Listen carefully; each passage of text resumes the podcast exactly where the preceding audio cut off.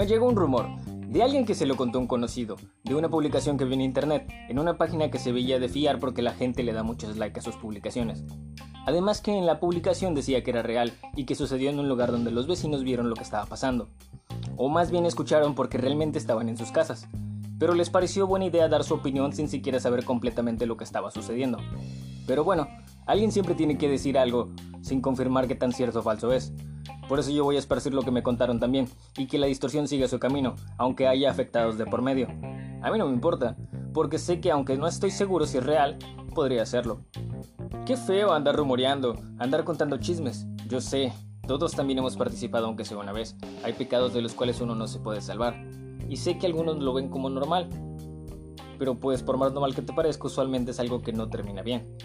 Primero responde, ¿cuántas de las veces que te sabes un rumor y quieres contarlo has considerado el daño que puede ocasionar? ¿Una? ¿Dos o tres veces nada más? No creo que todo el tiempo, porque sé que te es complicado, sé que a veces sientes como que te consume por dentro y lo tienes que liberar porque si no, parece que vas a estallar. Pero ponte a pensar, muchas veces estos rumores pueden ocasionar muchos problemas, pero no lo ves así porque ¿qué es lo peor que podría pasar si lo comparto con una persona más? Y la respuesta es que puede pasar mucho. Cuando se comienza a esparcir este virus de información dudosa, comienza a suceder un efecto que igual y lo conoces. Se crea el efecto del teléfono descompuesto, donde alguien que inicia compartiendo algunas palabras se las pasa a otra persona a través de una cadena. Entonces, en lo que el mensaje llega a la última persona, todo ha sido distorsionado y cada quien le fue colocando las palabras que quiso.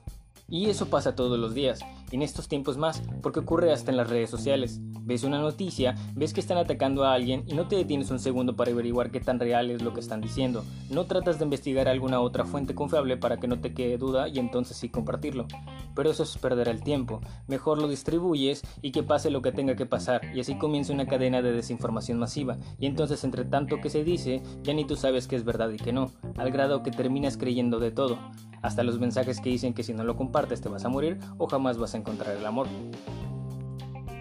Duda de la información que te llega.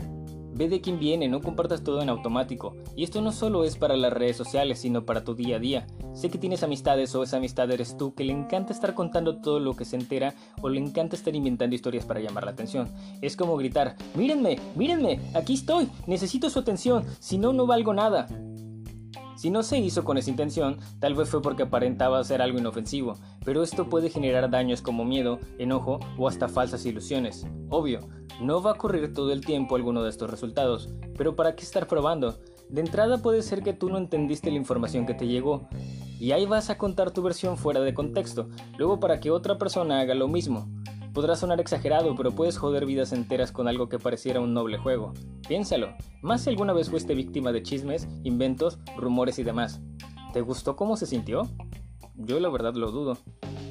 ¿Y qué hacer para evitar que se esparzan esas posibles mentiras? Sencillo, si alguien viene y te quiere contar algo, pregunta, ¿lo que me quieres contar me sirve de algo? ¿Lo que me quieres contar es verdad? Si me cuentas, ¿qué se supone esperas que haga? Solo con que te respondan la primera pregunta ya puedes pedir que nos sigan. Igual úsalo para ti. Si sabes algún rumor, piensa si va a servir algo contarlo, si de verdad vale tanto la pena o solo vas a esparcir energía negativa. Ánimo. Hasta mejor te vas a sentir si de vez en cuando puedes evitar estar contando todo. Pero cada quien decide. Como dije antes, duda de toda la información e investiga por tu cuenta. Eso igual aplica conmigo. Duda de todo lo que te digo y quédate con lo que te sirva. Hasta pronto. Thank you.